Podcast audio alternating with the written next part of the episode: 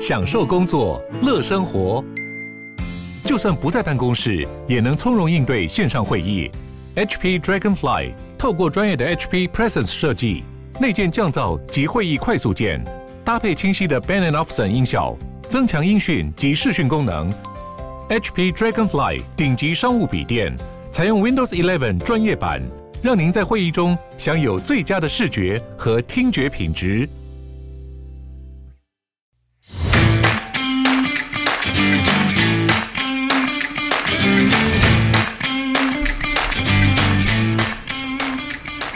欢迎收听小朋友学投资，接下来是步入小周记的时间，让我们一起查证事实，而不是随着各种预测或者是媒体的标题杀人，造成每天不必要的担心。这集我们先为根生少年关怀协会发声。说到根生少年，你有怎样的想象呢？其实他们也很想改变现状。根生少年关怀协会的培训基地未来咖啡呢，六年来帮助过超过六十位少年从逆境中复原。但协会的服务空间最近出现一些漏水、阶梯高低差等等的损坏，要需要好好的重新设计。那同时，他们也想要规划一个专属于少年与呃这些咨询师好好说话的一个空间。那就邀请听众一打造更加完善的少年职培空间。那有关任何的公益捐款，我们一直都觉得是量力而为啦。如果是你想要帮助的团体，请详细参阅下方的链接。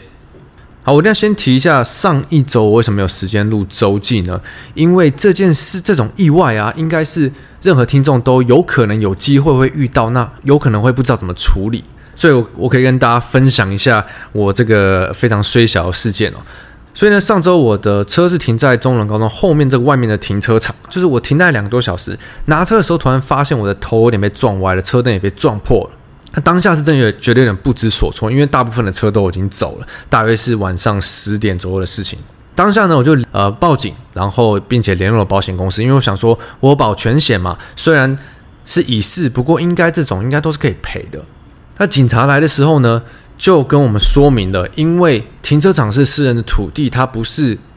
规范于道路法之下的，所以警察其实没有办法出面来找呃这个车主，我可能就需要自己跟呃停车场联络，然后看监视器，并且去查出。到底是谁，或是哪一部车有撞到我的车？那保险公司一开始也是说，如果找到监视器，他们这边应该就可以理赔哦。所以上周我没有办法录音的时间，是因为我周五是请我们的老同学、老听众江江律师跟呃这个保险一起去看这监视器。那看了当下，我们也发现了，我停在这边的两个多小时内，只有一台嫌疑车。就是从头到尾只有他接近我，然后刚好就停在我旁边。我看我车子损坏的痕迹，八成是因为他在倒车的时候用屁股挤压到我的头，所以把我车子的这个左前方的车灯跟头都挤歪了，并且我们还有在我的车灯里找到，诶，这台嫌疑车的后面的灯的这个红色的碎片。所以当下我觉得这个证据应该很明显，保险公司理赔就没事了。结果等到这周呢，竟然警方跟保险公司都是用这个撞击的画面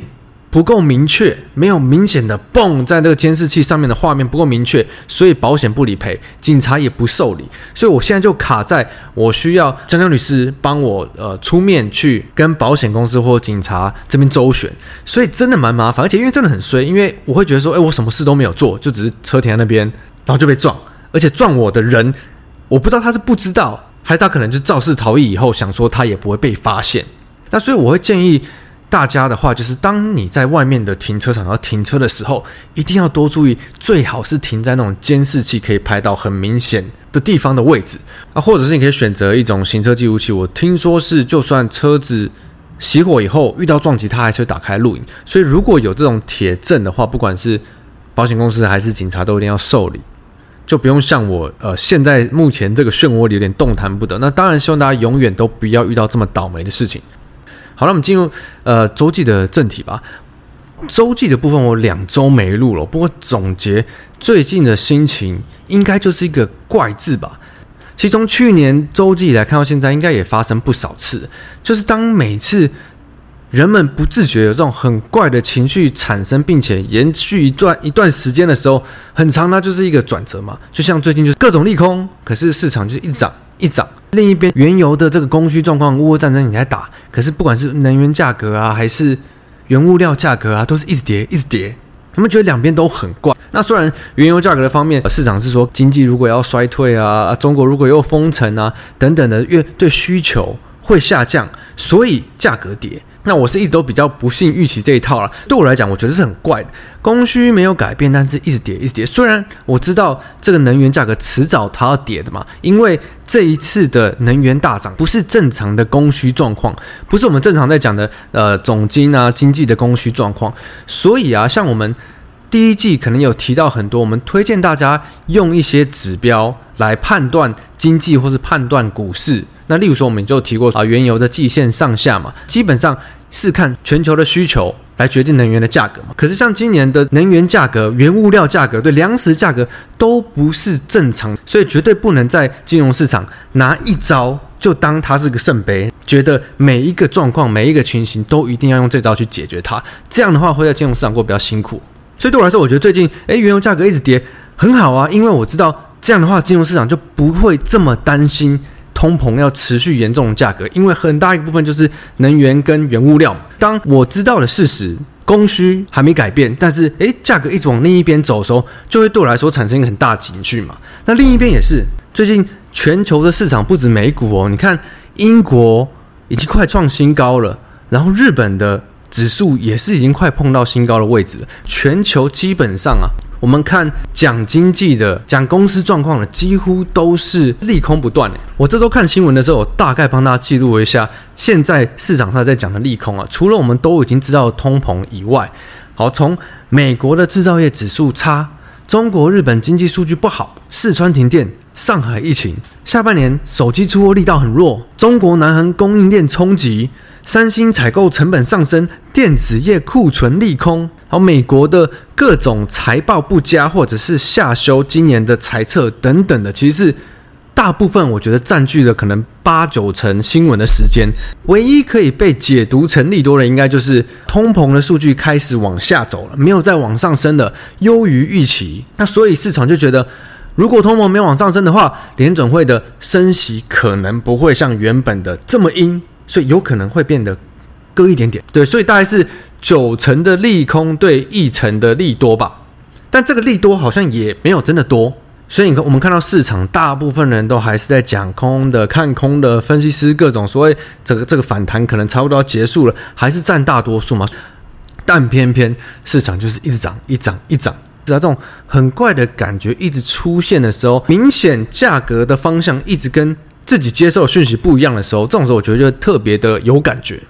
那接下来我们知道事实是什么？如果第三季到下半年这个诶能源价格、粮食价格都比较恢复正常的话，或许我们看到前半年大家在担忧这种经济衰退啊、通膨的数据都会开始转好。那毕竟。今年前半年的呃市场跌这么惨，大家预期都很低，所以现在金融市场的预期也普遍偏低，我就比较容易看到这种优于预期啊。例如说，美国零售的这个大卖场沃尔玛，它原本是下修今年的 EPS 预测，是从衰衰退十一到十三趴变成衰退九到十一趴，所以华尔街就觉得，哎，这优于预期哦。可是还是，哎，还是还是衰退，大哥，这好像也没有差很多嘛。但下半年如果这些原物料价格、能源价格没有意外的话，或许我们会看到陆续渐渐比较多的优于预期，因为现在市场普遍还是偏悲观的。好，那我就要提一下，最近有跟我外资的同事，我们同期的呃一些人有固定会聚会嘛？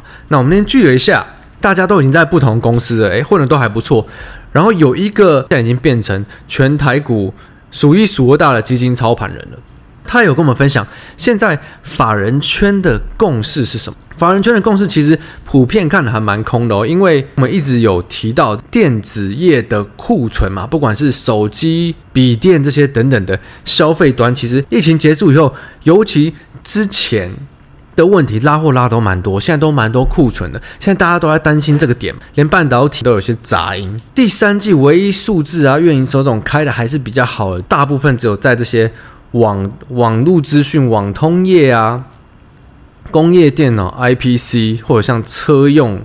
电子相关的这种，大家在缺晶片、缺货的时候，他们的出货顺序是放在比较后面的。所以现在出货缓解以后，他们都陆续的拿到晶片，所以很多递延的货到第三季都比较可以出来嘛。所以我们看到第三季这些东西的状况都比较好。可是到最近一两周，连这些产业的杂音都开始出来了。这几个产业好，是因为诶之前的出货、之前的需求递延了，并不是说它本身现阶段的成成长特别强嘛。那所以我可以跟各位分享的是，基本上金融圈市场端看，光看基本面的话，其实还是偏悲观的。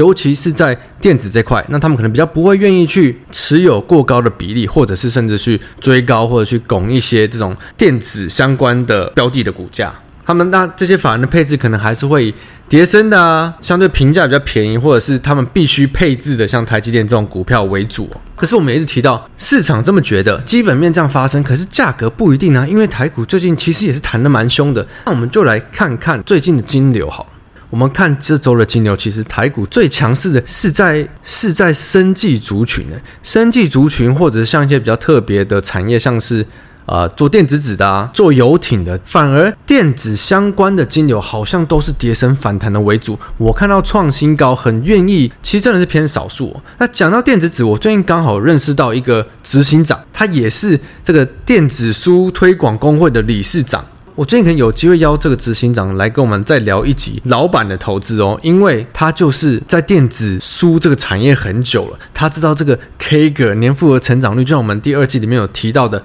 投资的方式，所以搞不好下次有机会找他来聊聊另一集老板的投资法，关于最近大涨这个电子纸相关的族群，他之前是看到什么，并且他是怎么方式去做的。总结一下，今年我们光看这周来看的话。电子相关的金流的拉抬其实不明显，大部分都还是跌升反弹的，可能在了不起在季线附近吧。创新高的都是这种生技啊、电子纸、游艇，或是跟一些中小型类股，因为最近贵买也是明显的比大盘强势很多。那搭配我知道现在市场啊、法人圈大家对这个基本面的共识，再看一下金流。